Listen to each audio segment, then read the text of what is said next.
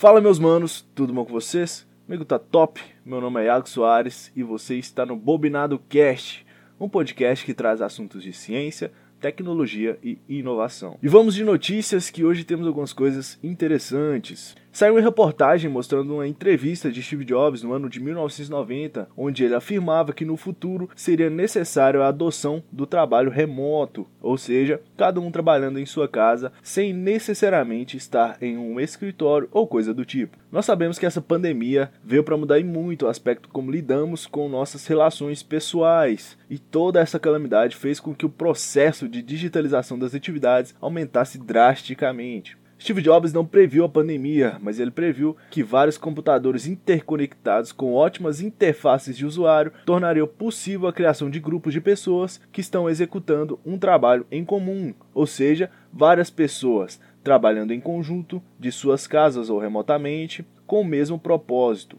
Segundo ele, essas pessoas poderiam trabalhar juntas de maneira eficiente, independente de onde estão geograficamente. Sabe o que é engraçado? É que na época que a entrevista saiu, somente 0,5% dos computadores do mundo eram interconectados. E hoje temos toda essa infraestrutura formada. O cara era realmente visionário. Nós sabemos e temos a certeza que a forma de trabalho vai evoluir muito daqui para frente, porque várias empresas estão aderindo ao trabalho remoto e várias outras atividades principalmente de entretenimento. No futuro, creio que aqueles que não conseguirem de forma alguma ser influentes no meio digital, creio que estarão ultrapassados. Isso nos mostra como o ser humano consegue evoluir rápido em meio a situações adversas. Passando para o segundo tema aqui, não falaremos mais de Steve Jobs, mas vamos falar da Apple, a sua empresa. A empresa vai disponibilizar no Brasil para o Apple Watch Series 4 e modelos posteriores a partir da próxima atualização o aplicativo ECG, que é a função eletrocardiograma. Essa função permite fazer um eletrocardiograma direto do pulso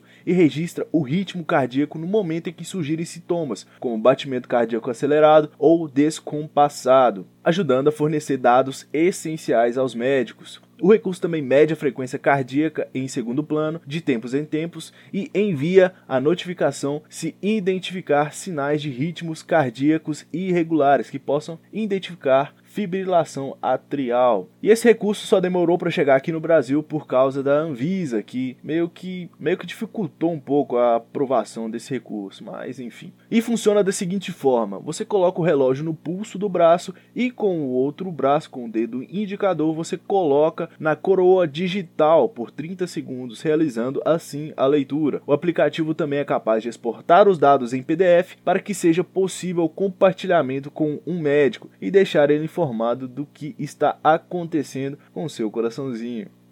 E isso é muito interessante ver como que a medicina está evoluindo ao decorrer dos anos, né? E mesmo que o Apple Watch não seja um dispositivo específico para medicina, ela está integrando diversas funcionalidades para ajudar a gente a controlar a nossa saúde, né? Nos permitindo nos cuidar cada vez melhor, né? E eu acho que o futuro dos dispositivos é isso mesmo, né?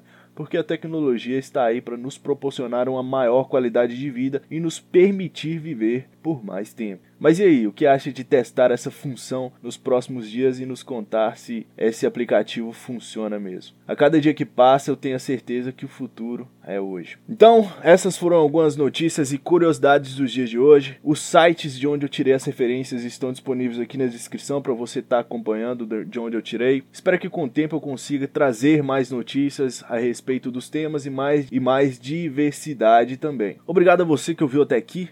Não deixe de seguir o podcast na plataforma que você está acompanhando. Lembrando que também tem um canal no YouTube, que é o canal Bobinado. Não deixe de passar lá para acompanhar tudo que eu vou postando. Por hoje é só, meu nome é Iago Soares e este é o Bobinado Cash.